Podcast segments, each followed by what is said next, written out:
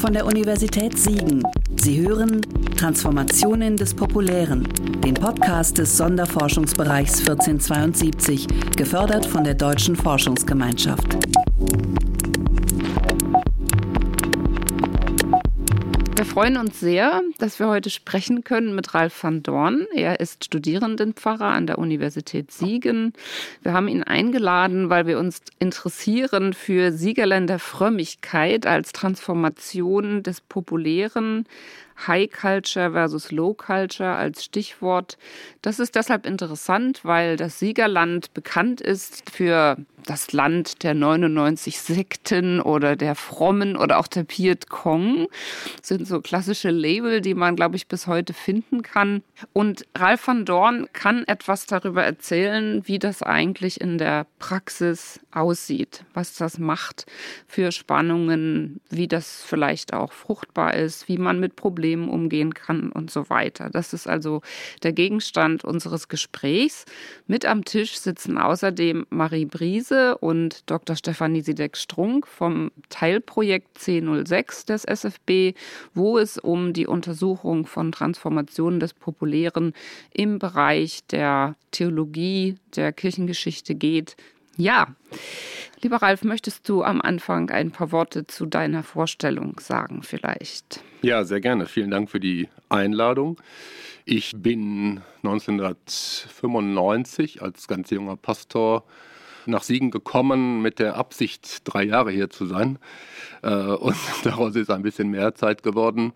Ich komme aus dem Ruhrgebiet und habe dort studiert, vor allem in Bochum in Essen und in Duisburg und habe in meiner Jugendzeit sehr, sehr viel äh, mit Frömmigkeitsstilen zu tun gehabt, die ich dann in Siegen wiederfand. Und ja, habe in der Funktion als Gemeindepfarrer gearbeitet und zweimal Studierendenpfarramt, zweimal Gemeindepfarramt hier, sodass ich tatsächlich die Siegener Szene äh, beobachten, wahrnehmen konnte, mich daran freuen konnte, aber auch äh, gelitten habe. Ja, diese vielfältige Siegerländer Frömmigkeitsszene könntest du vielleicht mal umreißen, von wo bis wo die geht? Also was gehört eigentlich alles dazu? Was sind das für Gruppen, Gemeinschaften? Sind die alle schon gleich alt oder wie ist das so ungefähr einzuordnen? Also da kann ich eigentlich nur von den Phänomenen her reden, was ich tatsächlich in der Jetztzeit und in den letzten paar 20 Jahren wahrgenommen habe. Für die Kirchengeschichte werdet ihr dann ja zuständig. Ich sag mal so, in der Landeskirche selber haben wir diese theologisch-geistlichen Milieus auch. Vielleicht der liberalste Ort in Siegen, die Martini-Kirchengemeinde und vielleicht der krasseste Ort im Sinne auch einer fundamentalistischen landeskirchlichen Theologie ist die Gemeinde, die ihre Wurzeln auch schon sozusagen äh, auf viele Generationen zurück quasi führen kann. Wir haben also, worüber wir reden, auch innerhalb des Konstruktes der Landeskirche, also jener Körperschaft öffentlichen Rechtes und das sorgt für viele Konflikte. Äh, als ich 95 nach Siegen kam, hatte ich die Sieghütte, das ist ein Teilbereich der Nikolaikirchengemeinde, jetzt Lukaskirchengemeinde. Da hatte ich meinen Dienst zu tun und der erste Spaziergang mit meiner Frau und meinen damals drei kleinen Kindern hat uns wirklich in Staunen versetzt, dass wir auf einem sehr kleinen Gebiet mindestens zehn evangelische Gruppen fanden. Vom Blauen Kreuz über die Heilsarmee zu baptistischen Gemeinden, aber auch freikirchliche Gruppen, die größte in Siegen. Innenstadt ist da sicherlich die Freikirche in der Friedrichstraße, die geschichtsträchtig an der Grafestraße sitzt, also mit dem, einem der Gründungsväter auch dieser Bewegung zu tun hat. Und bis hin aber auch in der Flurenwende zu der ältesten Versammlung, die auf Darby zurückgehen, die im Siegerland ja so oft etwas respektlos Rockzopf-Leute genannt werden, die wirklich eine ganz krasse Theologie verfolgen. Also zwischen diesen evangelischen Gruppen würde ich jetzt sagen, gibt es auch zwischen den freikirchlichen Gruppen gibt es große Spannungen, weil sie sich voneinander abgespalten haben, sich gegenseitig bekämpfen. Was aber alle eint, so habe ich wahrgenommen in der, in der groben Betrachtung zumindest ist ein bestimmtes Schriftverständnis, sodass man als evangelischer Pfarrer eigentlich immer auf ähnliche Probleme im Dialog dann auch stieß. Kannst du das mit dem Schriftverständnis, weil das jetzt gerade schon ein wichtiges inhaltliches Stichwort ist, kurz erläutern? Was ist da das Problem? Na, also was wir in der evangelischen Tradition und aber auch davor ja schon haben, ist ja die Idee, die Bibel als unmittelbar als Gottes Wort sozusagen zu sehen, also gleichzusetzen, das, was wir mit Verbalinspiration bezeichnen, was ja selber auch schon ein weiter Begriff ist. Also Bibel zu lesen, aufzuschlagen und dann zu sagen, ich höre direkt Gott unmittelbar. Das teilen eigentlich viele, auch in der Landeskirche immer noch, was mich Klammer auf, erschüttert. Also keine Kontexte werden wahrgenommen, sondern meistens ist es die Luther- oder die Elberfelder Bibel, die unmittelbare Stimme Gottes ist. Und ich sage mal so, wenn man das bis zum Ende durchdenkt, kommt man wirklich eher in Teufelsküche, weil ich denke, dass die Bibel sozusagen ausgelegt werden muss in ihrer historischen Perspektive und sicherlich auch in ihrer Rezeptionsgeschichte und auch in dem, was wir heute für Probleme haben, kann ich mir nicht vorstellen, Bibel zu lesen, ohne den Dialog möglichst vieler sozusagen die Bibel auszulegen. Und das Problem ist diese Unmittelbarkeit, die Gottesunmittelbarkeit, die zu unfassbaren, zuweilen brutalen, manchmal aber auch intellektuell tiefkränkenden Wahrnehmungen führt. Mhm. Und die ja auch den Anspruch impliziert dann von Seiten derer, die das ver vertreten, dass sie die Wahrheit quasi haben, indem sie haben, die ja. Bibel so lesen, wie, ja, wie sie eben ist, was dort steht. Ja. ja. Also was mich an der Stelle tatsächlich umtreibt, ist, dass ich selber so eine Biografie habe, äh, aus dem Ruhrgebiet kommend. Ich habe eine richtige klassische Bekehrung in einer Zeltmission erlebt. Also wirklich, wie man so sagt, mein Leben Jesus übergeben. Das, was das genau bedeutet, ist eine spannende Frage. Also ich kenne das dann aber angefangen, sehr viel schon als junger Mensch mit 15, 16 zu lesen, auch theologische Literatur zu lesen. Was mich an der Stelle umtreibt, ist, dass ich ein begeisterter Bibelleser bin und in der Bibel vor allem eine große, große Liberalität im Sinne der Vielstimmigkeit finde. Und ich habe mal was gepostet auf Instagram im Sinne der Liberalität und habe dann Hashtag Bibeltreu drunter geschrieben.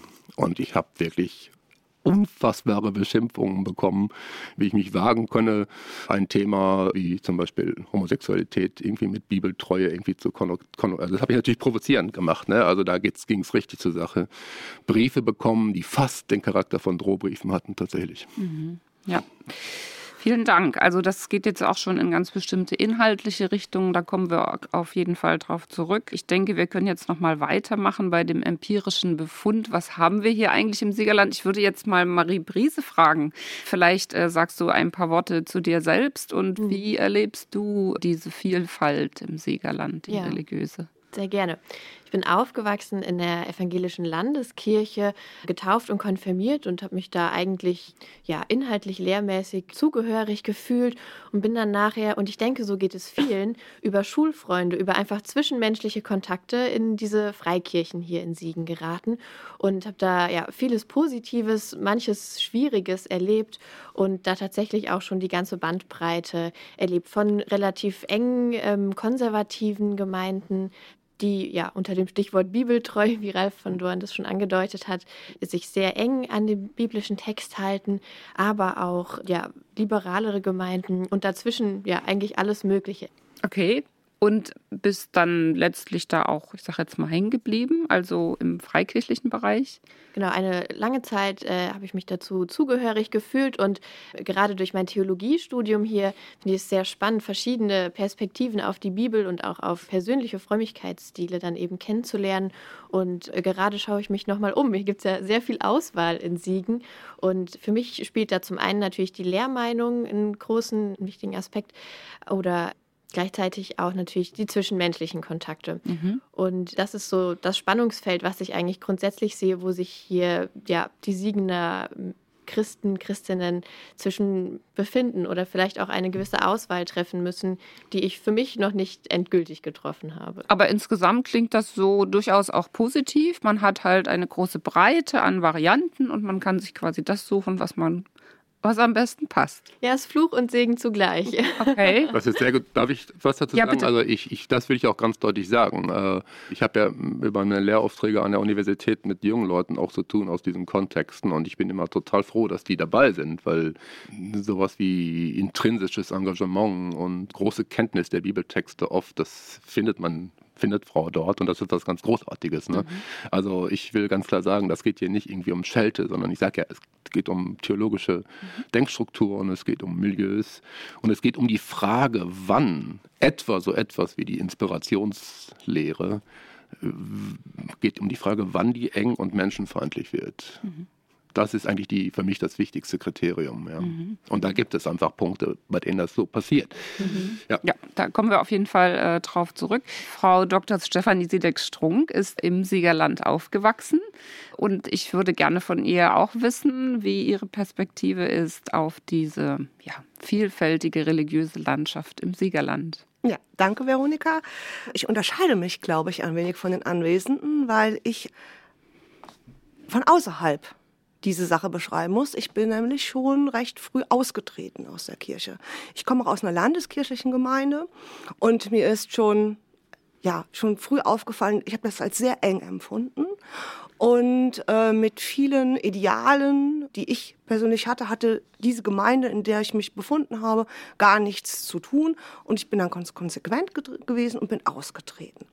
Und habe eigentlich erst wieder einen Zugang ich will gar nicht sagen zu Religion, zu Theologie gefunden an der Universität. Ich bin durchaus immer interessiert gewesen an Religion, aber für mich war es dieses, das christliche Milieu im Siegerland nicht lebbar, nicht aushaltbar. Ich möchte das wirklich einmal so auf den Tisch bringen.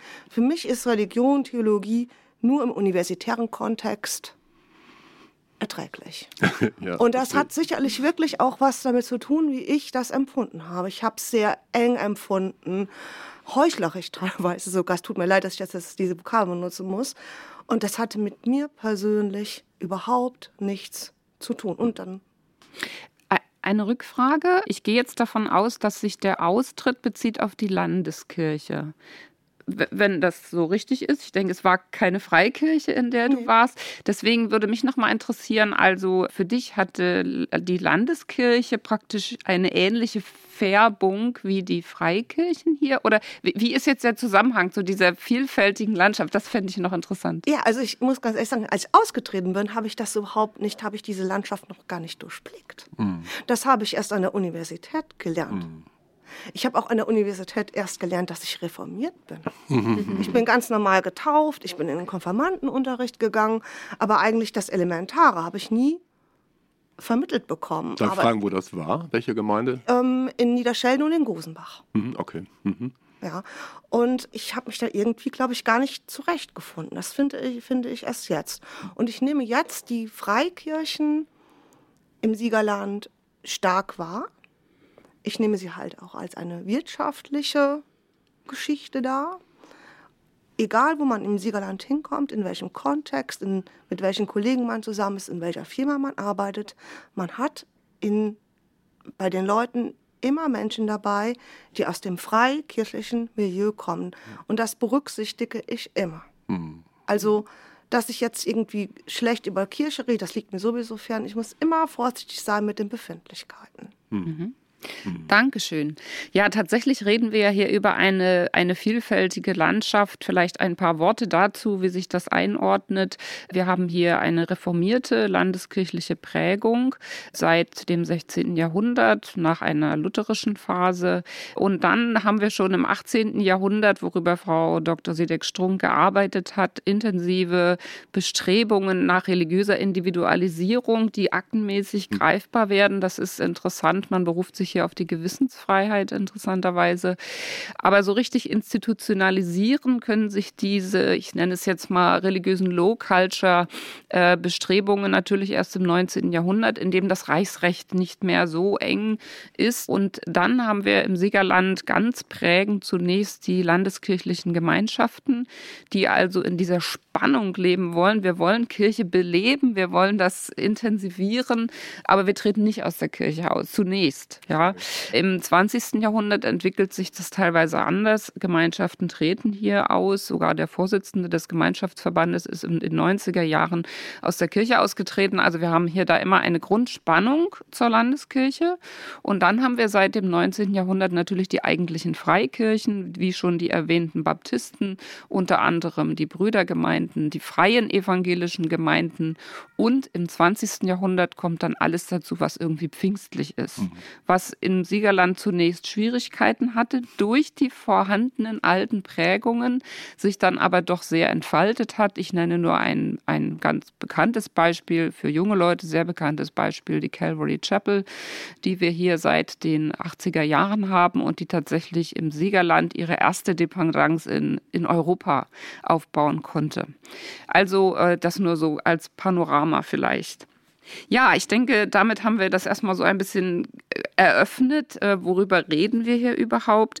Es ist nun natürlich interessant zu sprechen über konkrete Konfliktpunkte zwischen ja, den verschiedenen freikirchlichen Gemeinden und Gemeinschaften und der Landeskirche, Spannungen auch, die sich in die Landeskirche selbst ziehen. Wir hatten jetzt schon erste Stichworte gehört, das Schriftverständnis als Basic, woran sich ganz viel weiteres festmacht. Ich würde jetzt gerne äh, Ralf van Dorn fragen, wenn du sagen solltest, was sind da so Knackpunkte an Konflikten, worum geht es, woran machen sich gegenwärtig die Kontroversen fest, wer reagiert worauf wie? ja, wir können nicht alles besprechen, aber wenn wir ein paar besonders wichtige Beispiele besprechen können, wäre das schon sehr gut. Ja, eigentlich sind es die, die Klassiker, die vielen, was die intellektuelle Auseinandersetzung betrifft, schon aus den Ohren hängen, sag ich mal. Also schon fast zu viel. Es geht um die, generell um die Frage, sozusagen um die Hoheit von äh, Wissen, Wissenschaft. Ja, also das fundamentalistische Verständnis von Schrift lässt einfach nicht zu, in einen konstruktiven Dialog zu gehen. Ich sag mal, mit eigentlich fast mit allen Wissenschaften, ja, sowohl mit der Naturwissenschaft, was mir sehr heilig ist, in den Dialog zu treten, mit, mit allen, die denken und forschen. Aber das geht eben nicht, wenn ich behaupte, diese sieben Tage Geschichte, die wir da am Anfang der Bibel finden, die müssen wir wortwörtlich so nehmen. Und wenn wir nur richtig guckten, dann würden wir auch Splitter von der Arche finden. Also so dieses Bibelverständnis, was diese Gottesunmittelbarkeit behauptet, das ist im Prinzip der, das ist schon der größte Konflikt eben mit all denen, die irgendwie wissenschaftlich arbeiten. Und das finde ich katastrophal. Warum könnte man später noch darüber reden, warum das so schwierig ist? Dann hat es natürlich etwas zu tun mit persönlicher Lebensführung. Ich selber bin in einer sehr frommen Gemeinde aufgewachsen. Im Ruhrgebiet gibt es das auch gelegentlich aber nicht so wie im Siegerland so viel. Da ist mein bester Freund mit 17, hat dann Coming Out, er hat erkannt, er ist homosexuell.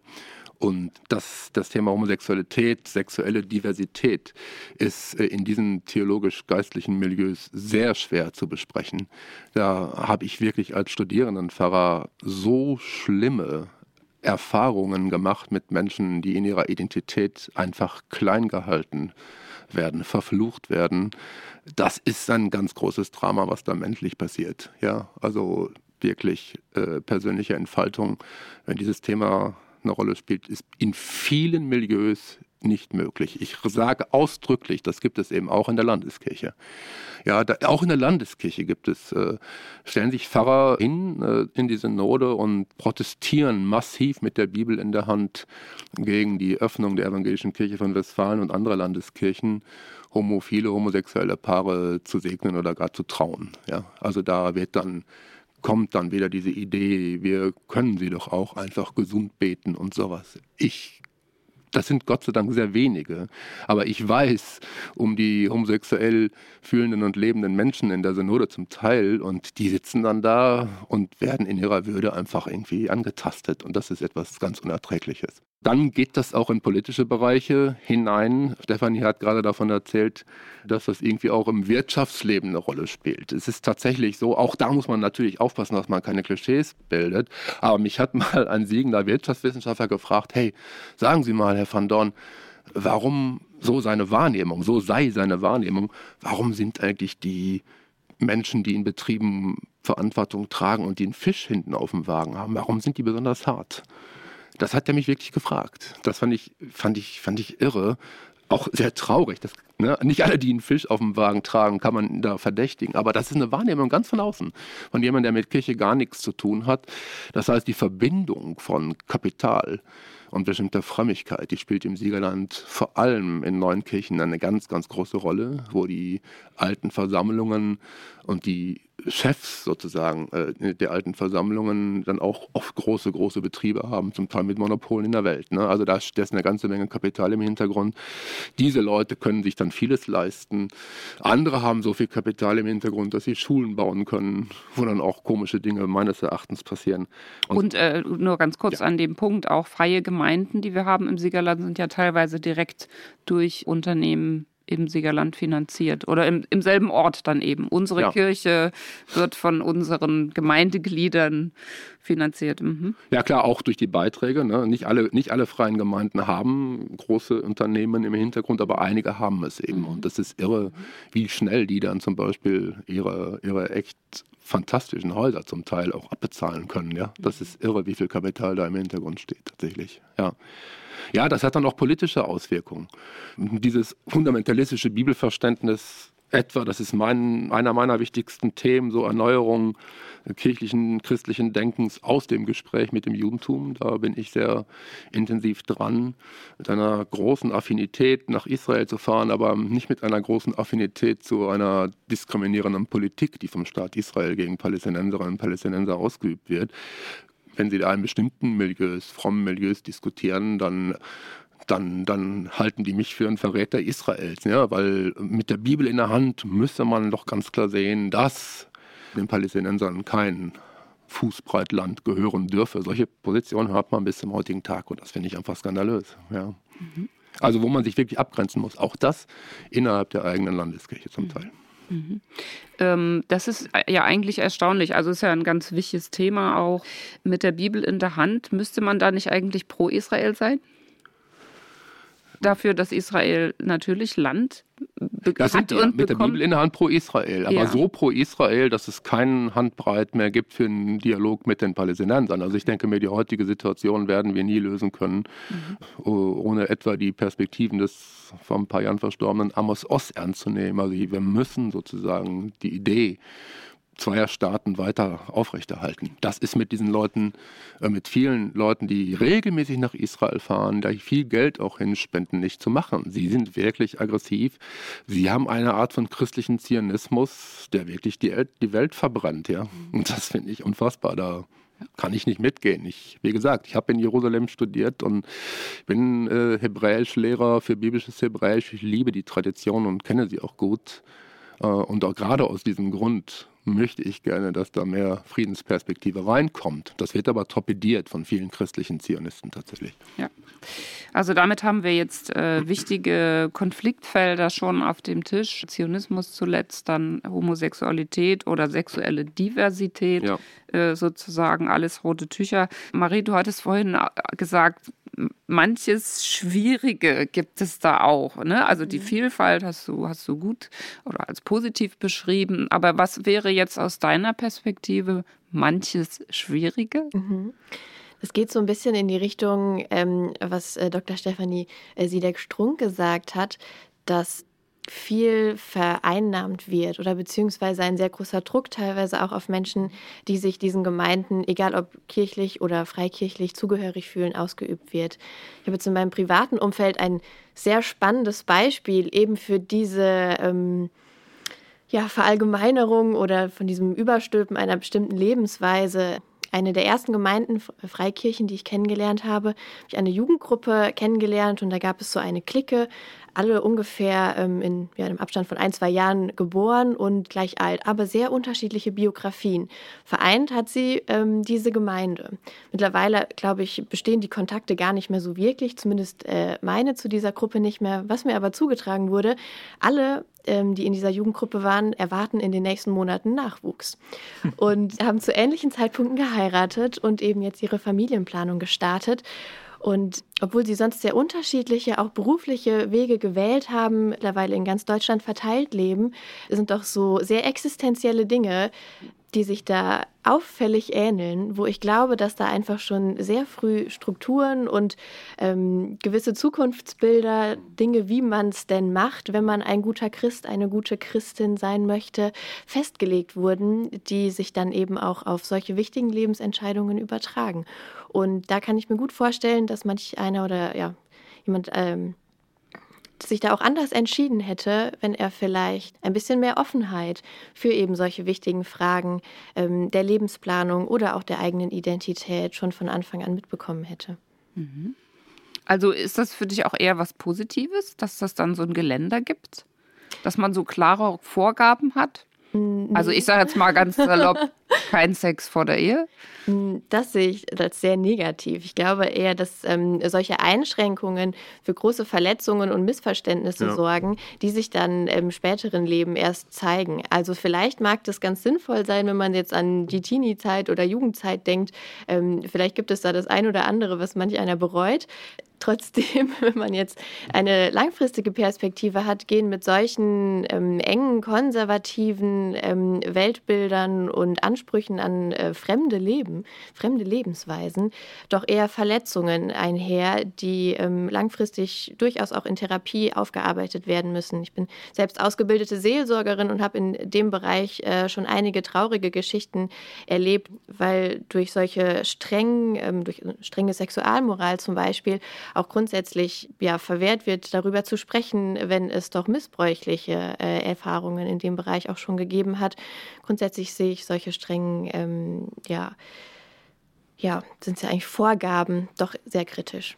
Ja, also damit ist jetzt auch das Stichwort Missbrauch auf dem Tisch. Das äh, muss natürlich auch in diesen Kontexten äh, diskutiert werden. Ralf, äh, du kannst dazu vielleicht auch etwas sagen? Also ich kann das nur unter äh, streichen, ganz massiv unterstreichen, was Marie da sagt. Ich selber brauchte viele, viele, viele, viele Jahre therapeutischer Begleitung, um äh, klarzukommen, weil ich in meiner Jugend mich da wirklich so dermaßen ausgeliefert habe an diese, damals war es irgendwie eine, große Enge verbunden mit einer brutalen Doppelmoral. Also ich sage das jetzt, das ist das erste Mal öffentlich, ich sage ja nicht, wo es war, aber unser Pfarrer hat äh, damals irgendwie eine solche irre Strenge von der Kanzel gepredigt.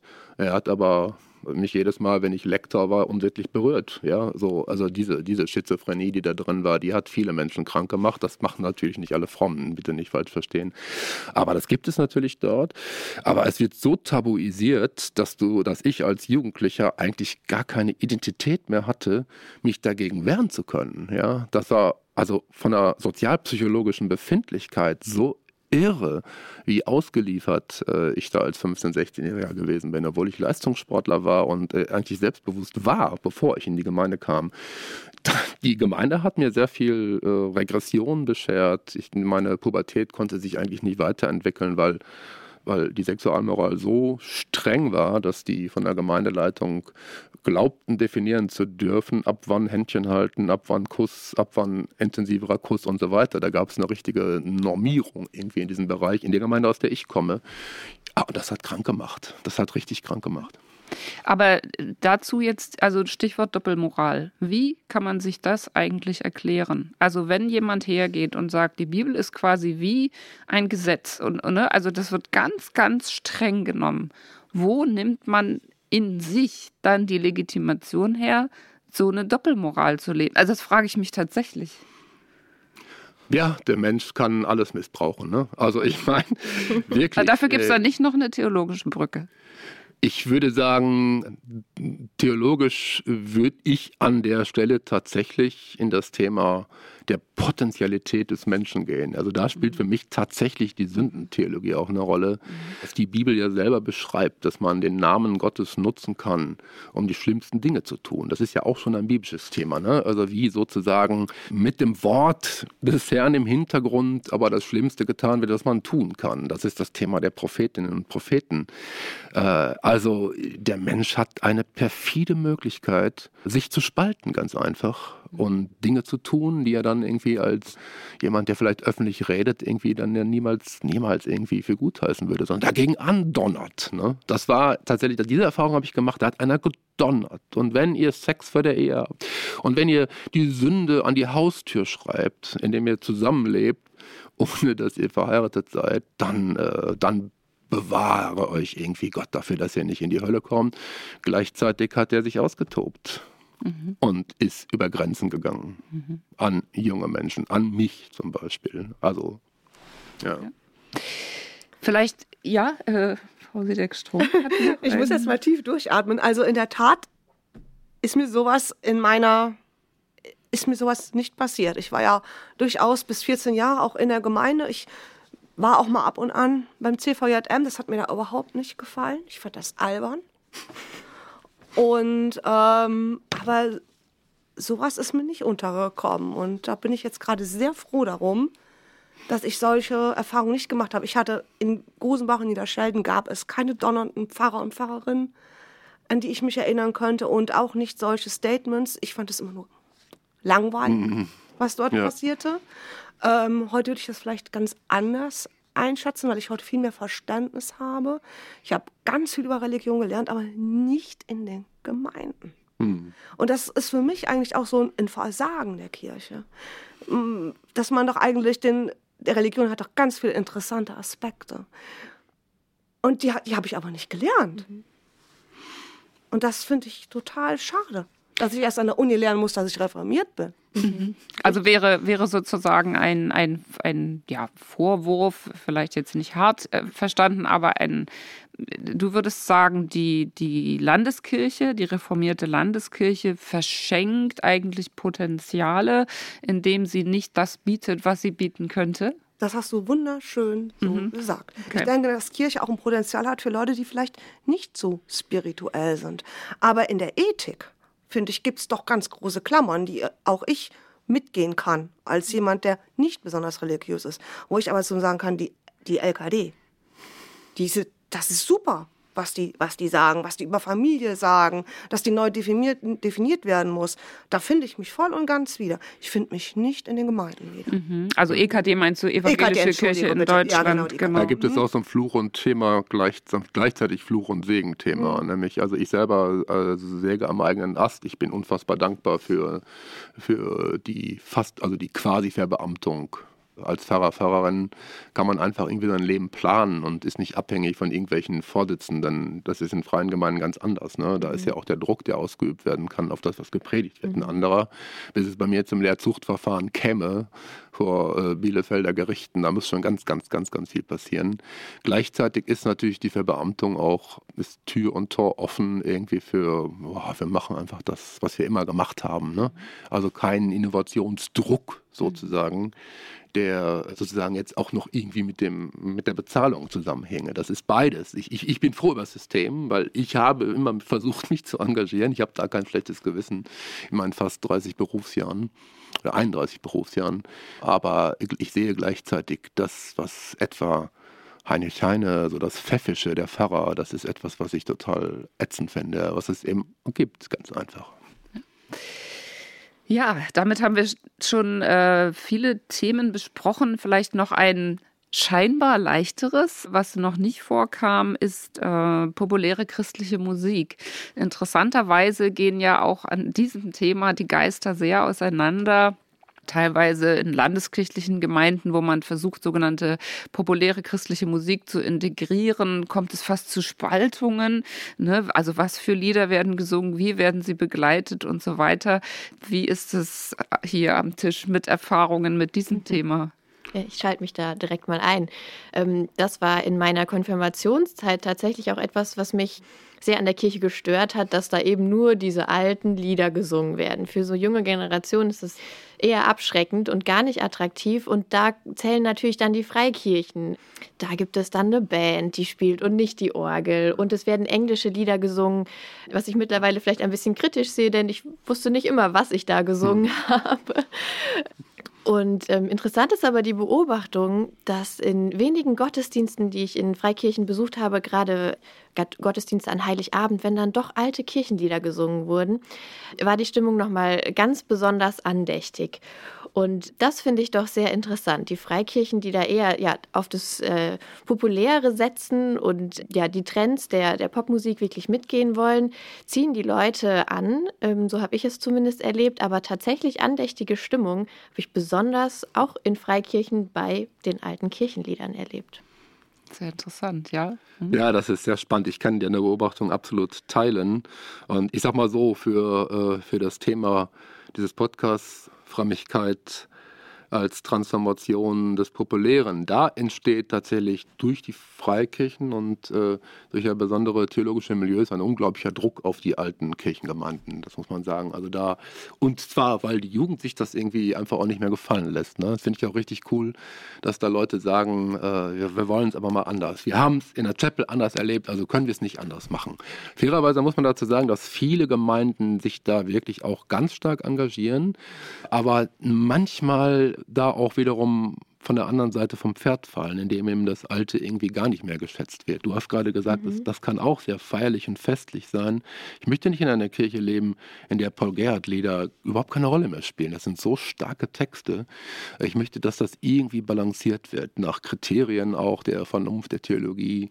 Ja, das ist echt ein riesen, riesengroßes Thema, wo der Druck von, ich sag mal, freikirchlichen Milieus auf die landeskirchlichen Gemeinden ganz, ganz groß ist. Wir haben Gott sei Dank in Siegen jetzt einen neuen Kantor in der Martinikirche, einen wunderbaren Musiker, der der alles kann, der sowohl klassische Musik liebt und kann und der es aber auch schafft, dann im Gottesdienst einer alten Kirche dann auch irgendwie moderne Lieder einzuüben mit der Gemeinde, dann auch jazzig wird am Klavier. Das gibt es Gott sei Dank auch.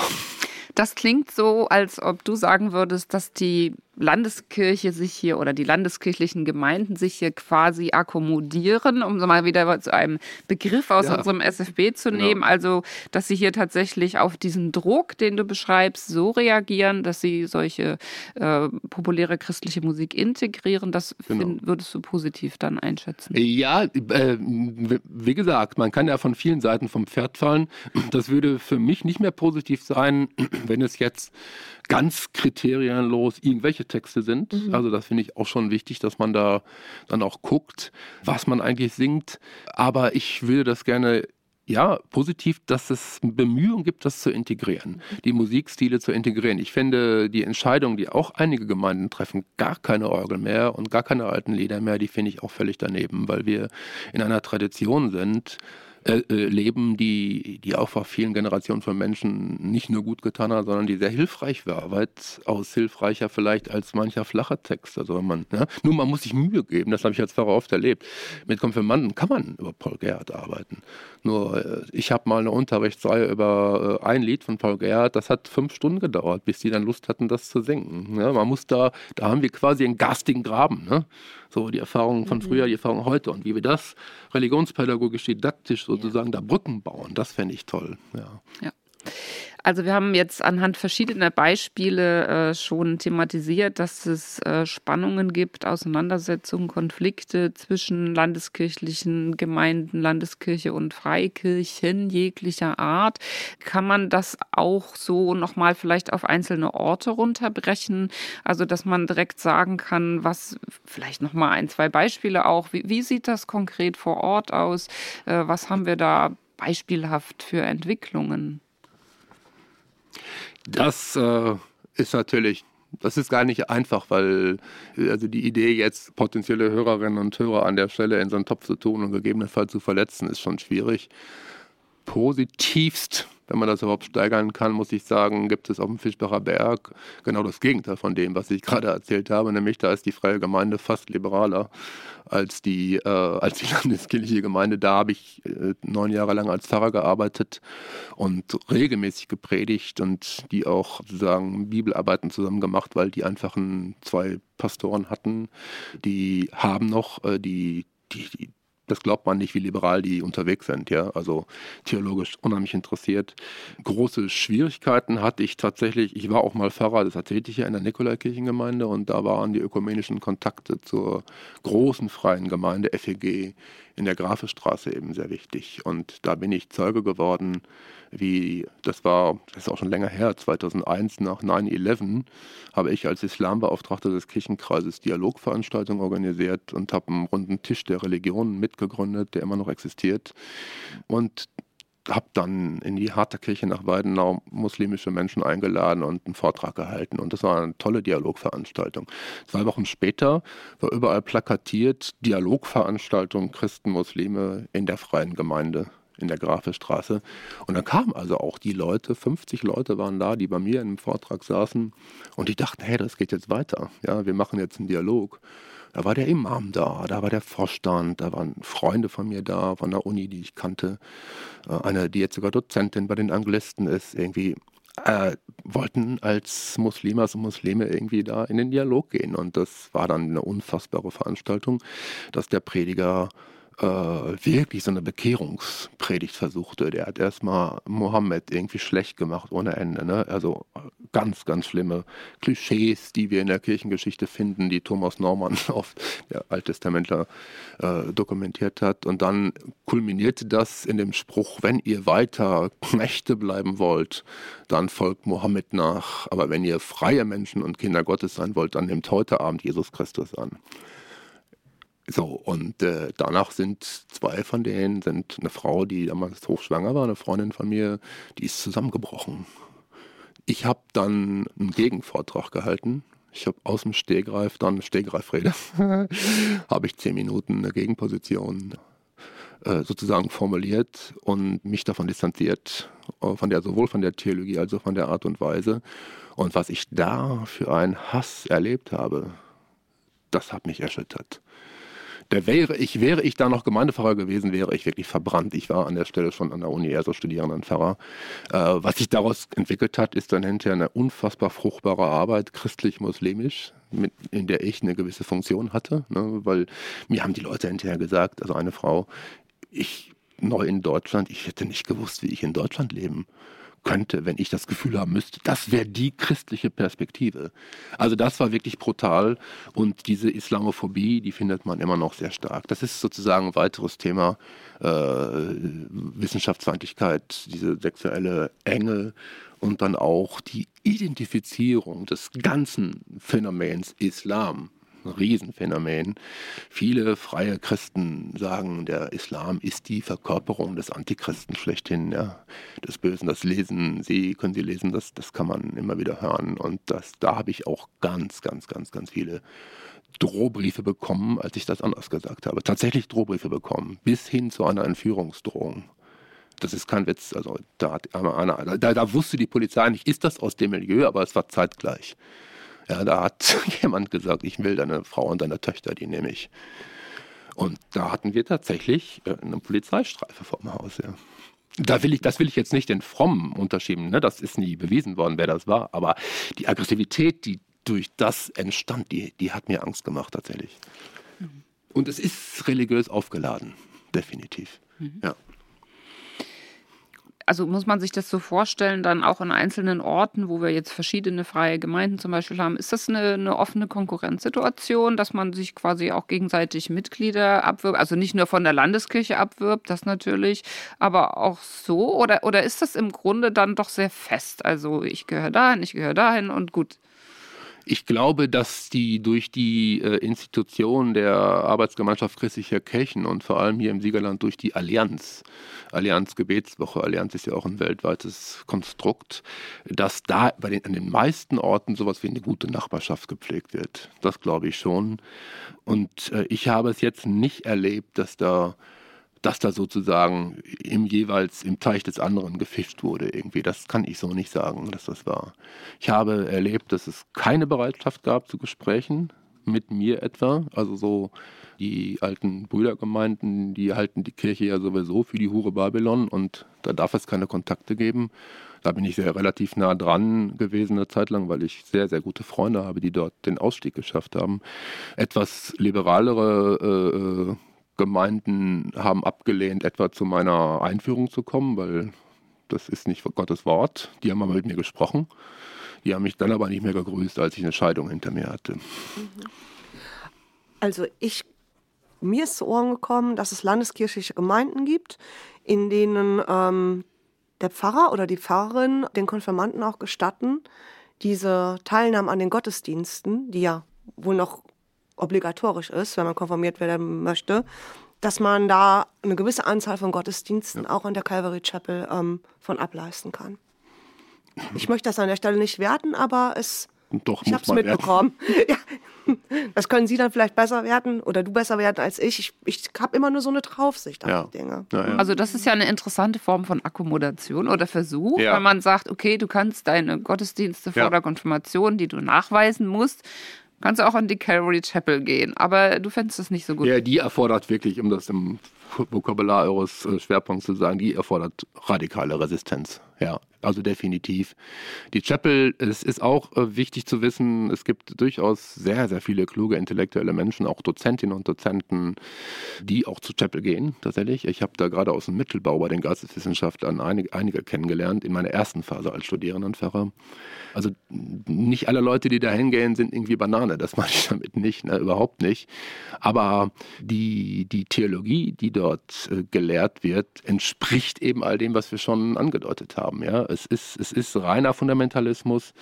Es ist die, die, der Glaube wird sozusagen zu einer Art von Projektionsfläche für, für miefiges, kleinbürgerliches. Dort ist die Kleidung schick, ja. Dort hat man so etwas auch wie, wie das Versprechen von Erfolg, wenn Gott dich segnet. Aber es ist, es ist am Ende eng ohne Ende und vor allem, wenn du dann irgendwie zur Gemeinde gehörst, aber irgendwie scheiterst, dann bist du ganz schnell weg vom Fenster. Das ist so ein bisschen American Dream mäßig theologisiert. Ich weiß das aus der Seelsorge sehr genau. Ich habe wirklich regelmäßig, ja, ich würde nicht sagen täglich, aber wöchentlich, wenn ich denn äh, im Dienst bin, zu tun mit Leuten, die dort irre brutal geprägt wurden und richtig krank geworden sind. Und da würde ich meine Konfirmandinnen und Konfirmanden niemals hinschicken. Das halte ich wirklich für ein, für ein, für ein Vergehen. Ja. ja, das sieht nach außen aber total cool und liberal ja, es ist cool. aus. Klar, du kannst das skaten. Mhm. Das ist ja genau das. Ne? Viele freie Gemeinden haben ja, sind ja viel moderner in ihrem Outfit, auch was die Räume angeht, die Akustik. Raum für Familien mit Kindern irgendwie, also technisch perfekt, cool ohne Ende, aber dann irgendwie die Botschaft ist eben alles andere. In der Landeskirche ist das manchmal umgekehrt, ja, da ist die Botschaft irgendwie moderner, aber das Outfit ist irgendwie so altbacken. Ja, hey, lasst uns zusammentun, miteinander reden und irgendwie das Beste voneinander lernen. Das wäre so meine Vision, so, ne? Ein interessanter Aspekt, den wir, glaube ich, noch nicht berührt haben, ist auch der generationale. Also welche Rolle spielt es, dass äh, ja, Jugendliche einfach auch sozusagen rebellieren und dass es ein Teil von jugendlicher Emanzipation ist, ähm, in eine Freikirche zu gehen, wenn die Eltern in der Landeskirche sind oder sowas. Marie nickt. Mhm. Ja. äh, vielleicht, dass wir diesen Aspekt äh, mal ja. noch berühren. Und was bedeutet das dann? Aber bleiben die dann dort oder sind das eigentlich so, ja, Jugendkirchen, sage ich jetzt mal so ein bisschen in Anführungszeichen? Das ist eine sehr spannende Frage und eröffnet ein weites Feld. Ähm, bei mir war es tatsächlich ganz ähnlich. Also, wie gesagt, in der Landeskirche bin ich groß geworden und meine Eltern ja, sind da auch Mitglieder und äh, da im, im guten Kontakt zu, würde ich sagen. Und dann eben durch Freunde Stunde bin ich, wie gesagt, an die Freikirchen gekommen und von da kam dann, da wären wir auch wieder beim Thema Konkurrenz, Freikirchen und Landeskirche, so ein bisschen immer mal wieder indirekt, manchmal auch direkter. Ja, in der, in der Landeskirche, die glauben das ja alles nicht so richtig. Und wenn du richtig dabei sein willst, ja, wenn du richtig gläubig sein willst, dann kannst du es eh nur bei uns. Und dann war das natürlich auch Rebellion zu sagen, ja, und ich äh, lebe mein Leben jetzt voll für Jesus und ich setze mich voll ein bis zum Burnout mit 15 Jahren ungefähr. Und ähm, ich habe das tatsächlich als, als eine Rebellion auch gegen meine Eltern erlebt. Interessant, dass die dann natürlich sehr konservativ wurde inhaltlich und das über die Stränge schlagen eher in die, in die ja, konservative Richtung ging und gar nicht eben, äh, weiß ich nicht, Richtung Drogen nehmen oder wilde Partynächte, wie man das eigentlich so sonst klischeehaft von Teenagern erwartet, sondern dann war das sehr, ähm, weiß nicht, beten und ja, auf christliche Freizeiten fahren und Bibel lesen und wie, wir haben keine Bibelübersetzung so und so und das müssen wir alles nachholen und wie könnt ihr nur nicht jeden Sonntag in die Kirche gehen? Ja, Das sind definitiv alles Aspekte. Und ich denke mal, so geht es einigen, die ich da auch kennengelernt habe. Ich habe auch eine jüngere Schwester, die ist in dem Milieu geblieben. Ich habe mich mittlerweile davon etwas distanziert, wie man vielleicht auch schon gehört hat. Und ja, es ist die Frage, inwiefern die Freikirchen dann eben die rebellierenden Teenager auch binden können oder eben dann doch, wie bei mir, so eine Art Erwachen auch kommt, dass ich dann festgestellt habe, ja, das ist eine Frömmigkeitsform hier in der Freikirche und eine Möglichkeit, seinen Glauben zu leben. Es passt aber nicht so ganz zu dem, wie ich die Welt sehe und ähm, was ich vielleicht auch schon für Erfahrungen in meinem Glaubensleben gemacht habe. Ja. Also ich kann das bestätigen aus der eigenen Jugend. Ich war ja auch mal jung, auch wenn man fast 60 ist, war man ja mal jung. Also bei mir war das auch ein Teil des Ausbrechens aus der Familientradition tatsächlich, dass ich da 1979 äh, wirklich von jetzt auf gleich mein Leben da auch komplett geändert habe. Also neue Freunde, ganz neue Perspektiven. Das war schon so. Wobei es natürlich gleichzeitig auch innerhalb der freien Gemeinden und auch innerhalb der Landeskirche klar diese gleichen Prozesse gibt. Ne? Also ich weiß von freien Gemeinden, die diese Debatte mit der Jugend genauso heftig und intensiv führen, wie wir das irgendwie gerade irgendwie äh, versuchen zu beschreiben, sodass da auch Brüche und Aufbrüche von zwischen den Generationen passieren. Das ist, denke ich mir, allgemein menschlich irgendwie ein, ein Thema. Die Chapel tatsächlich würde ich als Phänomen wirklich auch nochmal als sowas als, äh, der Versuch, als den Versuch deuten, als sehr christlich geprägter Mensch doch aber was Freches zu wagen. Mann, Frau geht vielleicht nicht in die Disco, aber im Gottesdienst wird ja regelrecht, regelrecht getanzt. Also aufgestanden, Arme hoch und das, was uns im Stadion passiert oder ähm, beim Konzert, das passiert da wirklich mit einer Inbrunst, dass ich denke, da ist auch so ein Ventil, mhm. sozusagen Formen zu durchbrechen, die, die man vielleicht für elterlich hält. Also so da äh, nehme ich das als Struktur durchaus irgendwie sehr intensiv wahr. Ich bin da ein paar Mal gewesen, auch mit Studierenden, wirklich um es zu verstehen und ja. Aber das heißt, dass in diesen freikirchlichen Gemeinden weniger ältere Leute sind. Wo bleiben die denn dann? Die bleiben dann zu Hause oder die gehen dann in die Landeskirche oder ich würde Oder nicht sagen, dass das? da weniger ältere Leute das sind. Nicht. Nein, das würde ich nicht sagen. Es kommt wahrscheinlich da wirklich auf die Kirche an, ja. also auf die Gemeinde an, aber die traditionellen Freikirchen haben eigentlich irgendwie auch alle Generationen irgendwie in sich vereint. Ja, machen ja eine sehr, sehr intensive äh, Arbeit mit Kindern und Jugendlichen. Also regelmäßige Kindergottesdienste finden sie in Landeskirchen kaum noch, was ich sehr schade finde. Jungscherarbeit. Mhm. Also so auch eine Analogie zum Konfirmandenunterricht gibt es ja dann biblischen ja. Unterricht. Ne?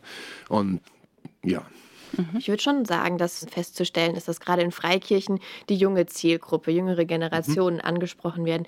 Vielleicht sogar tatsächlich mit, ich sag mal, Strukturen, die man vielleicht eher aus Unternehmen kennt, wenn es Richtung Marketing geht oder wirklich sich sehr speziell auf eine Zielgruppe zu fokussieren. Ich nehme es wahr, das kommt aus den, diesen Mega-Churches, den sogenannten aus Amerika, wo es eben darum geht, ja, wir brauchen Leute. Also es geht mhm. um die Masse. Und ja es ist nun mal so die Natur der Dinge. Die ältere Generation stirbt aus, ja. Und wer kommt nach? Natürlich müssen wir immer mehr junge Leute ansprechen. Das merkt man schon. Das habe ich in einigen Freikirchen erlebt. Und dann wird natürlich das Gewand sehr ansprechend, populär, offen gestaltet. Auch wenn die Inhalte da etwas zurückbleiben dahinter. Auch wenn immer gesagt wird, bei uns steht Jesus im Mittelpunkt. Manchmal denke ich, das ist hier mehr wie so ein Unternehmen, was eine Zielgruppe erreichen möchte. Und die ist natürlich dann eher jung. Oder es sind die jungen Familien, die da gestärkt werden sollen. Interessant ist ja auch da, dass dann alle anderen Lebensentwürfe, junge Menschen ohne Kinder, ohne Partner, hinten runterfallen.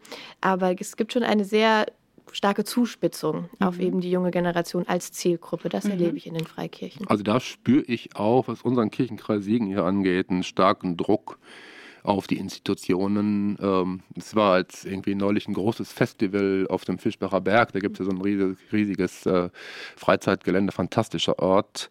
Da hat man sehr viel Geld in die Hand genommen und so eine äh, christliche Musikszene da aufzubauen und einen Gottesdienst wie Jugendliche. Das war, man musste sich dann einen freikirchlichen Pastor holen, der so cool ist, der breiteste Pastor der Welt. Und wenn sie sich angeguckt haben, was der, was der für eine Sache da erzählt hat, das war wirklich, das war wirklich, wie heißt es, Akkommodation vom, nicht vom, vom Feinsten, sondern ich habe wirklich gedacht, ich bin da auch mit dem Versuch hin, ohne, ohne Vorurteile und ich musste einfach hinterher weggehen. Wenn mir dann einer sagt, ja, weißt du, ey, weißt du, Alter, weißt du, Alter, Gott findet das nicht cool, wenn du schwul bist, so. Da kannst du dich auch, ne, so, Alter, halt, ey, Nee, ging gar nicht. Und das hat unser Jugendreferat, also das muss ich wirklich sagen. Ich hatte hinterher auch Debatten mit denen. Das hat unser Jugendreferat. Wir haben so viele Theologinnen und Theologen im Kirchenkreis, die äh, da gerne bereit gewesen wären, vielleicht aber was zu machen. Nee, dann laden die irgendwie so einen Fuzzi von einer freien Gemeinde ein, der, der unsäglich irgendwie da aufgetreten ist. Ja, das, der Druck ist riesengroß. Liegt natürlich daran, dass überhaupt, wenn Leute auch aus der Landeskirche kirchliche Berufe äh, wählen, so wie bei mir jetzt als Pfarrer oder Jugendreferent, Jugendreferentin. Und dann haben die meistens ja irgendwie so einen Frömmigkeitsimpuls bekommen. Und das muss man sagen. Die Frömmigkeitsimpulse der Frommen in diesem Sinne, die sind oft intrinsischer, intensiver. Die haben mehr von der Seele erreicht. Mhm. Also das habe ich ja selber, trage ich selber in mir mit der Gefahr der Verletzung natürlich. Ne? Mhm. Also wenn man so ganz vorsichtig ist, was ich sein muss aus theologischen Gründen, hat man natürlich nicht solche Anker in der Seele. Aber das finde ich auch gerade irgendwie gut, dass das so ist, ne? so, weil die Freiheit ist das höchste Gut an der Stelle des Gegenübers.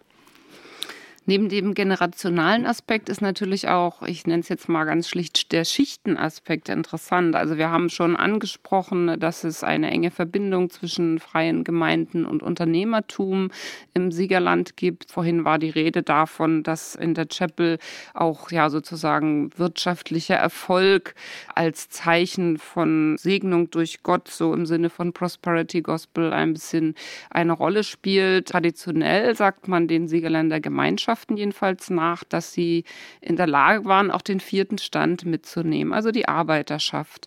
Wie ist das heute? Also was sind das für junge Leute oder auch nicht mehr junge Leute, die in diese Gemeinden gehen? Ist das die Breite der Gesellschaft oder sind das ganz bestimmte Gruppen? Da atmet Frau Siedek-Strunk intensiv durch. Stefanie, ja, was? Ich würde, weil mir ist das gerade aufgefallen, wenn man jetzt diesen Podcast hört, dann denkt man, dass das ganze Siegerland ja fast schon religiös strukturiert, wenn nicht sogar überhitzt ist. Das ist überhaupt nicht so.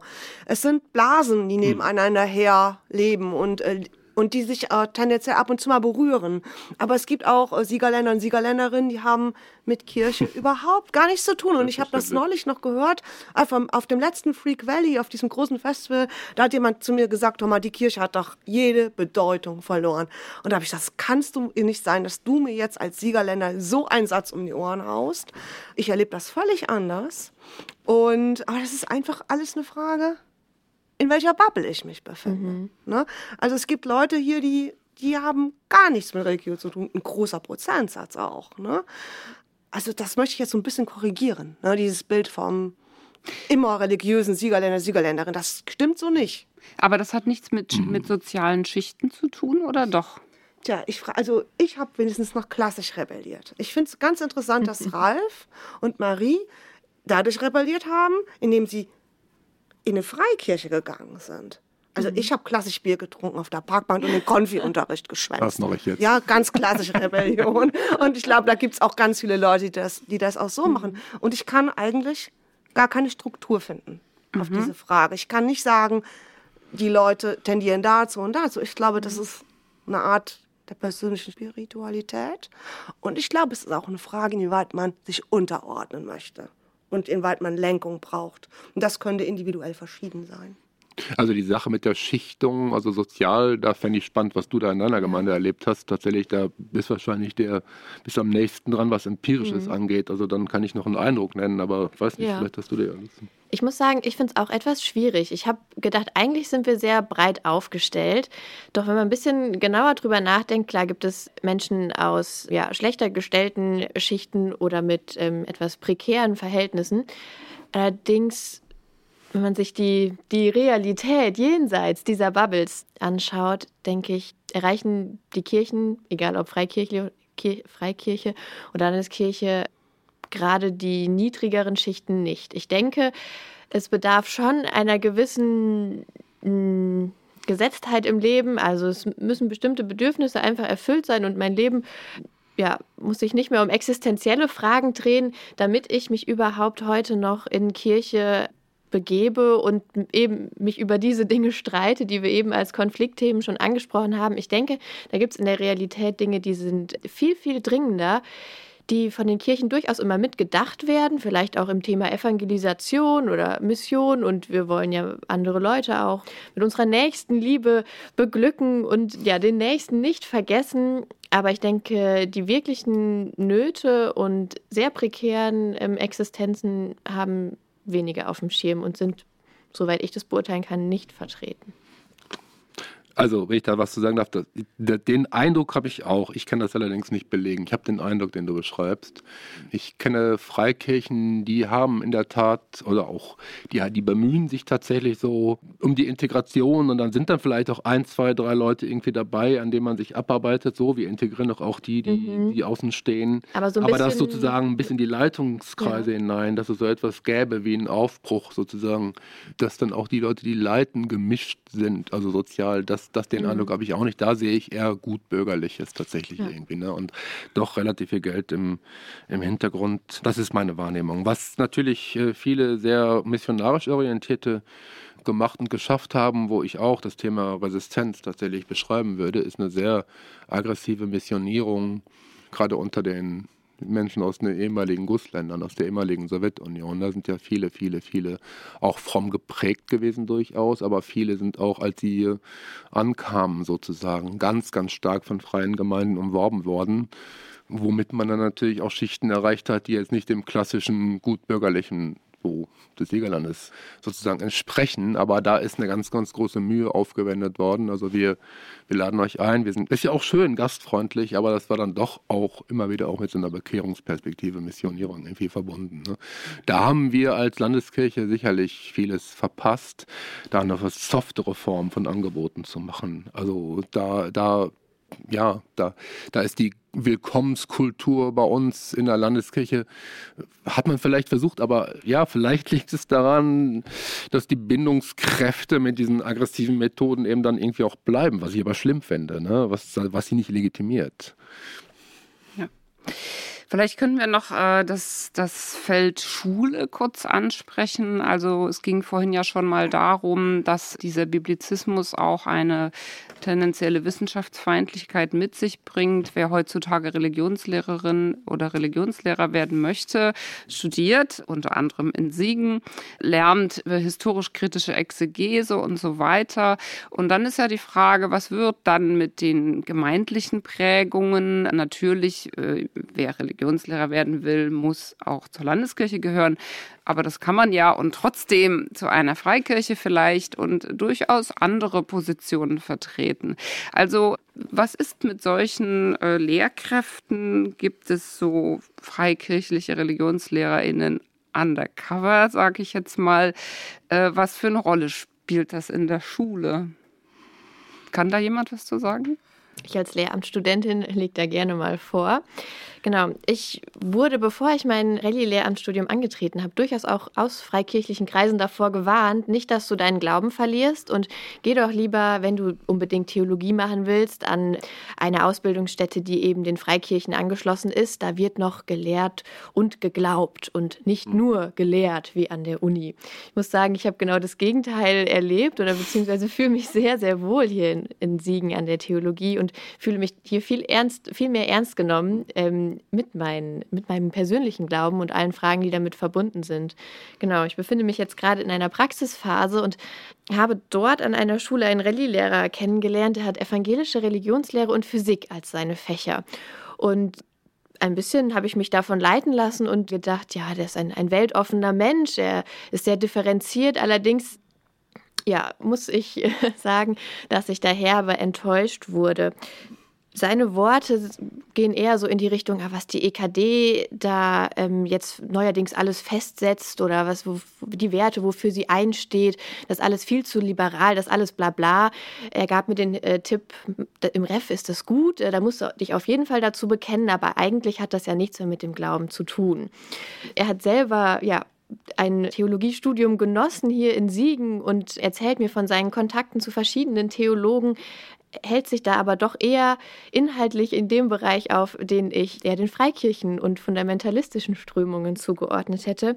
Das fand ich sehr interessant. Und ich muss sagen, ja, ich weiß noch nicht so genau, wie das zusammengeht, zumal er ja als Religionslehrer jeden Tag der Weltwirklichkeit gegenüber sitzt in Form seiner Studierenden, die ihn da durchaus manchmal auch konfrontieren. Er lässt sich da aber nicht beirren von dem, was er vielleicht vor einigen Jahrzehnten an der Uni gelernt hat oder wie er auch persönlich geprägt ist. Ich würde sagen, das spielt schon eine sehr, sehr große Rolle im Unterrichten.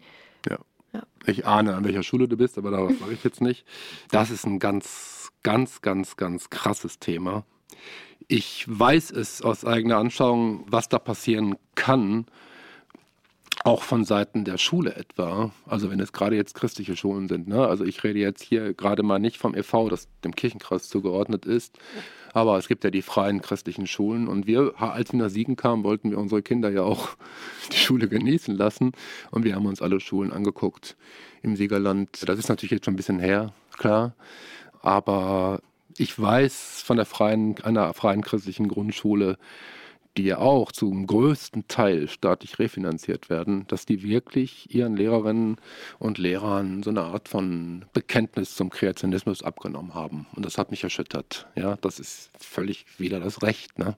Das ist widerrechtlich. Ja, das dann sozusagen, dass du, wenn du Biologie gemacht hast, im Sachkundeunterricht im Prinzip abschwören musst, irgendwie nicht diesen gottlosen Darwin, sondern ey, das geht gar nicht, wie ich finde. Das finde ich skandalös. Und ich finde noch skandalöser, dass da fast nie offen drüber geredet wird. Da sind wirklich Firmen mit sehr viel Geld im Hintergrund, die die Schulen da bauen und die da eine Art von Milieu pflegen. Das hat mit unserer öffentlich-rechtlichen Perspektive wenig zu tun. Das finde ich ganz, ganz furchtbar. Und was wir dem auch, warum wir unsere Kinder auch nicht zu diesen Schulen gebracht haben, war, dass sie, dass sie unfassbar brutal dualistisch unterwegs gewesen sind. Also den Kindern auch schon so die andere Seite. So, ne? Wer an Gott glaubt, muss auch an den Teufel glauben, sonst geht das alles nicht klar. Äh, das finde ich sehr, sehr, sehr bedenklich. Und sollte das so sein, dass Studierende an der Stelle, ich sag mal, U-Boot fahren, ne? also man fängt an zu studieren, man macht das alles mit, man schreibt auch irgendwie die Klausuren entsprechend, tauchen dann auf und machen ihre fundamentalistische Jugendarbeit weiter. Da finde ich, muss sowohl das Land als auch die Landeskirchen müssen da aufpassen. Ich weiß, dass die Landeskirchen das mittlerweile verstehen verstanden haben. Es ist ja nicht so, dass man in der Landeskirche sein muss, man muss zur ACK gehören. Dann kann man voziert werden, also die Erlaubnis bekommen, Religion zu unterrichten. Und dazu muss es aber Gespräche geben mit der Landeskirche. Und ich weiß, dass die, der jetzige Dezernent in der Landeskirche ist auch selber Siegerländer, ist ein hervorragender, wunderbarer Theologe. Der, der hat das verstanden und merkt, wir müssen da genau hingucken, wenn wir wirklich irgendwie in die Schulen lassen. Ja. Es kann nicht sein, dass Religionslehrerinnen und Religionslehrer sich, im, äh, sich in den Unterricht stellen und irgendwie so einen Satz raushauen, was die da mit dem Paragraph 218 machen, das ist irgendwie wirklich vollkommen gegen Gottes Willen. Ja? Das kann man, das kann er denken, aber das darf er sozusagen nicht irgendwelchen genau, pubertierenden ja. äh, mhm. jungen Männern und Frauen irgendwie so vor den Latz knallen. Ne? Finde ich jetzt. Also da, da, da spüre ich tatsächlich, irgendwie gibt es großen Handlungsbedarf. Da müssen wir natürlich positiv auch formulieren können, worum es denn eigentlich positiv geht. Ne? Also erstens, was Religionsunterricht ist, was aber auch geistliches Leben bedeuten könnte in solchen Konflikten. Feldern, nämlich nicht über alles Bescheid zu wissen, sondern auch mit Unsicherheiten zu leben, im Diskurs zu leben. Das ist etwas, was tatsächlich, was tatsächlich, wie ich auch wahrnehme, manchmal fehlt. Und ich finde, macht, mich macht das sehr nervös, wenn Studierende sagen, ach, das Studium, das ist nur der Mittel, das, das Mittel zum Zweck. Ja. Und das erlebe ich tatsächlich. Ich lebe aber auch das andere. Mhm. Ja, und ist ja auch eine interessante Frage, ob dann nicht auch von gesellschaftlicher oder politischer Seite äh, reagiert werden müsste, denn das sind ja tatsächlich Verstöße, äh, die, ja, die nicht nur kirchlich relevant sind, aber mhm. das scheint dann tatsächlich bislang niemand auf dem Schirm zu haben. Das wird in der Regel nicht wahrgenommen, nein. Mhm. Ja, die Leute sind zum Teil, kommen zum Teil auch in hohe Positionen, mhm. also in ein bisschen schulleitende Bereiche hinein, also, äh, also die, und das, wer, wer, wer, wer ahndet das, ne? Das empfinde ich wirklich als ziemlich schwierig und Und gleichzeitig ist es etwas, das haben wir noch gar nicht gestriffen, aber das ist für mich, was mich am allermeisten umtreibt an all diesen Fragen, ist, dass die dass diese Art von Theologie, die in den öffentlichen Raum hineinschwappt, sag ich mal, wie wir die jetzt gerade skizzieren, gegen die wir uns ein Stück wehren wollen, dass sie natürlich bei der Mehrheitsgesellschaft, die in der Tat mit Kirche nichts zu tun hat, dass das dann das Bild von Theologie und Kirche prägt. Mhm. Ja, und sozusagen das, was ich theologisch irgendwie erlebe, ist kompatibel mit modernen Wissenschaften, ist im Gespräch mit allen möglichen. Aber was die Bibel an der Stelle für einen Ruf hat in der Öffentlichkeit durch dieses Überschwappen dieser engen Theologie, das ist katastrophal. Also es kommt dann wirklich skurril und weltfremd ja. rüber.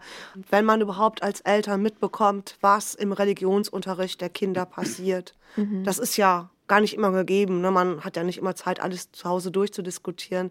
Ich habe die Geschichte schon so oft erzählt, die von dem angebissenen Keks. Ne? Wir hatten, hm. ähm, sie ist, Herr Ralf von Dorn lacht schon.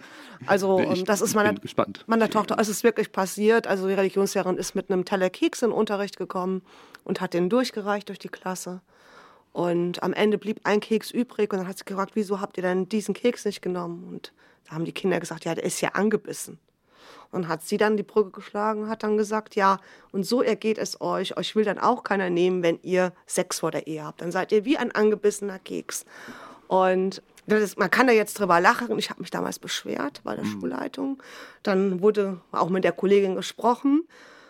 Und es wirkt halt einfach total verschroben. Auch, ja, ne? Und das, das macht auch ja. die Kirche lächerlich. Ja. Ne? Und ich habe das eben schon gesagt, es gibt so viel bessere Dinge, mhm. die man zu bieten hat. Und ich muss auch sagen, also fühle mich das erste Mal überhaupt an der Universität gefordert, ernst genommen ähm, in Sachen Religion. Das hat für, und das hat mich wieder versöhnt mhm. mit ganz vielen Dingen, die ich so angehäuft habe, so im Laufe mhm. des Lebens. Ja. ja. wir haben jetzt eine ganze Menge besprochen. Wir haben, äh, glaube ich, vielleicht ein bisschen Bild vermitteln können, was populäre Religiosität hier im Siegerland ausmacht, im Gestalt dieser vielfältigen freikirchlichen Landschaft. Vielleicht versuchen wir noch mal ein bisschen auf eine Metaebene zu gehen und uns zu fragen, was macht diese ja eigentlich, man könnte sagen, aus der Zeit gefallene Art von Religiosität denn so populär und warum warum ist sie, du hast das vorhin schon angesprochen, Marie, warum ist sie auch gerade für junge Menschen so attraktiv? Also warum ist es schick, so zu pubertieren, dass man gerade zu ganz konservativen ja, Verhaltensmustern sich denen unterwirft? Vielleicht können wir das so als Abschluss noch ein bisschen besprechen. Was macht das so populär? Wie erklären wir uns das? Da würde ich gerne eine Brücke schlagen zu dem fantastischen Podcast mit Hans Ulrich Gumbrecht, der ja lange Zeit als Literaturwissenschaftler, als Romanist in Stanford gelernt hat, gelehrt hat. Und der hat ziemlich zum Ende des Podcasts, der hier in dieser Reihe erschienen ist, äh, gesagt, man kann es kaum glauben, aber so viele von den klügsten Stanford-Studierenden gehen irgendwelchen obskuren Missionaren in Brasilien auf dem Leim und da kommen wir ja nicht drauf klar, sag ich mal. Auf die Frage, warum das so sei, hat er dann nochmal seine These, wie er es nannt, also die, dass die Zeit, die wir gerade erleben, so voll ist mit Anforderungen, Eindrücken, breite Öffentlichkeit und das, glaube ich, dass, dass die wirklich die klügsten Köpfe zuweilen so überfordert, dass sie irgendwie, irgendwie verzweifelt Halt suchen. Und dieser Halt dann wiederum irgendwie nicht in sich wieder so schwer und differenziert sein darf, wie das vielleicht, was die in Physik oder in Computerwissenschaften mhm. studieren. Ne? Also irgendwie so ein, so, ein, so, ein, so, ein, so ein Seil, so ein Anker, an dem man sich festhält. Und da meint er eben, das kann er sich nur so erklären, dass das so eine Art von sozialpsychologischer Reaktion äh, ist auf eine ständige Überforderung mit den Dingen, die uns tagtäglich passieren. Man will dann doch irgendwie nicht noch irgendwie auch in in, in diesen Fragen wieder so hochkomplex unterwegs sein, das ist man doch schon irgendwie. Ich verstehe das auch. Also ich verstehe das sehr, sehr gut. Ich arbeite sehr, sehr viel geistig irgendwie, aber ich bin auch, ich sage das ganz offen froh, wenn ich abends dann irgendwann mal was ganz Einfaches, sei es Rosamunde Pecher, sei es eine Gerichtssendung, irgendwas ganz Einfaches gucken kann, wo ich einfach irgendwie mich reinfallen lassen kann. Und wenn diese Funktion dieses Haltgebens, Haltsuchens in so einer Form von Religiosität passiert, dann ist, man, ist das, glaube ich, relativ leicht erklärbar. Frage wäre, wie formuliert Mann, Frau Halt und dass es trotzdem kompatibel bleibt fürs Gespräch mit, mit anderen. Ich finde das zum Beispiel in der Literatur, auch komplexe Literatur, kann ja sehr viel Halt geben. Aber irgendwie ist es die zweite Naivität? Ich weiß es nicht. Irgendwie so ein elementares Gehaltensein, aber bitte nicht an diesen fundamentalistischen Formen. Aber das ist, wäre meine stammelnde Antwort. Mhm. Mhm. Ja, ich kann das intellektuell nachvollziehen, aber wie kann einem denn ein System, was so arbeitet, Halt geben? Es gibt doch im Endeffekt nur Einschränkungen und Kontrolle. Und ich finde, dass man das auch schon von außen schon sehr deutlich entnehmen kann und also ich, ich kann es nicht, nicht verstehen. Die Vergemeinschaftung ist ja eine Entschuldigung. Ja, die, die Vergemeinschaftung ist ja ist eine, hat eine Kontrolle. Man kriegt sehr genau auf die. Das ist die eine also man, Seite. Man weiß ja auch, dass sie, dass, dass, dass sie ins Privatleben reingehen. Dass es nicht so gern gesehen ist, wenn ein junges Paar zusammen wohnt, ohne verheiratet zu sein. Dass das durchaus Konsequenzen haben kann. Wie gibt das Halt? Das gibt doch keinen Halt. Also mhm. nicht in meinem Universum. Mhm. Kann ich da die Brücke schlagen? Ja. Bitte. Ich finde nämlich, das kann ich so aus eigener Erfahrung sagen, dass es von außen so wirkt, ja, es wirkt eher abschreckend, wie du gerade gesagt hast, Stefanie.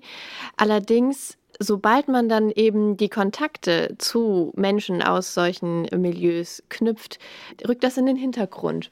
Da steht dann nämlich erstmal die Nächstenliebe im Vordergrund. Und tatsächlich, so habe ich das erlebt, wird jeder Mensch erst einmal angenommen und aufgenommen in die Gemeinschaft und erfährt vielleicht eine Zuwendung, die er sonst in seinem ganzen Leben so noch nicht erfahren hat. Ein Interesse, ein, ein, eine gewisse Heimat und ja, dann kommen natürlich auch die einfachen Antworten, die man gerne annimmt auf schwierige existenzielle Fragen. Ich denke, es passiert viel über die, die Schiene des persönlichen Kontakts. Und dann mit der Zeit merkt man vielleicht, okay, das ist doch nicht so, dass hier jeder willkommen ist, sondern im Endeffekt, ja, wird es da hin, darauf hinauslaufen, dass ähm, es ja so eine gewisse Gleichmachung gibt, ja, dass wir ja, verschiedene Ziele, Ideologien, äh, Werte verfolgen, die von außen natürlich sehr kritisch sind. Aber mit persönlichen Kontakten wird das, glaube ich, oft erstmal in den Hintergrund gedrängt. Ja, das kann ich total gut nachvollziehen. Äh, auch natürlich, also das geht dann ja noch über persönliche Kontakte hinaus, hängt aber auch mit ihnen zusammen. Wenn man mit 120, 150, 200 Leuten wie in der Chapel oft Gottesdienste feiert, wo man wirklich irgendwie singt und tanzt, sag ich mal, ne, da, da verliert sich dann natürlich auch so ein bisschen das immer sich selbst problematisierende Alltags-Ich. Dann werde ich ein Teil einer Gruppe. Ja? Ich, werde so, ich gebe vieles von dem, was mich prägt, irgendwie ab. Und das passiert letztlich ja auch im Stadion. Ja? Das passiert bei einem Konzert. Menschen haben offenbar das Bedürfnis, dann auch ihr Selbst sozusagen so zu entlasten und so ein Gemeinschaftserlebnis zu haben. Ich kann das total gut nachvollziehen, was du da gerade sagst, aber ich, ich glaube, dass das tatsächlich so funktioniert. Ja. Da sind wir bei den klassischen Funktionen der Religion. Spannend finde ich nur, dass die Freikirchen das scheinbar besser zu erfüllen, ja, oder scheinbar besser erfüllen können als, als die Landeskirche. Ja, und dass die Landeskirche gleichzeitig oft unter Druck steht, das nachzumachen. Da haben wir, wenn ich das erlebt, habe ich als Pfarrer oft erlebt, die mich oft, die Presbyterinnen und Presbyter, ja, da ist es so voll und du hast hier nur so wenige junge Leute und da sind so viele, können wir nicht mehr. So, das hat mich immer sehr, sehr, sehr genervt, weil äh, wenn man dann genau hingeguckt hat, musste man sich eigentlich die Frage stellen, wollen wir das wirklich zu diesem Preis? Ne? Also ne, das ganze Thema Emotionalität, Erfahrung von Massen, das ist, glaube ich, auch ein ganz wichtiger Punkt und er hat etwas zu tun mit dieser, ja, vielleicht tatsächlich Sehnsucht nach einfachen Antworten äh, jenseits von Komplexität diese Tendenz gibt es wahrscheinlich. Ich darf vielleicht an der Stelle kurz ergänzen, dass äh, ich selber in der DDR aufgewachsen bin, wo die Erfahrung von Massen, wo ganz intensiv damit politisch gearbeitet wurde. Also ne, hör auf zu denken, äh, mach jetzt einfach mit, alle singen und alle machen. Und das hat bei mir so geschult, Nein. Ja. ja. immer wenn es dazu kommt, musst du eigentlich ganz besonders hm. kritisch denken und ja. musst dich dagegen genau. stellen. Aber das ist ein spezifischer Hintergrund. Ja, ich denke, wir haben jetzt einiges besprechen können. Gibt es noch Schlussmessages von jemandem? Also ich möchte wirklich im Gespräch mit all den Milieus, Gruppen, Menschen sein, über die wir hier geredet haben. Also wie gesagt, das nicht als Abgrenzung im Sinne der pff, fertig mit denen, überhaupt nicht.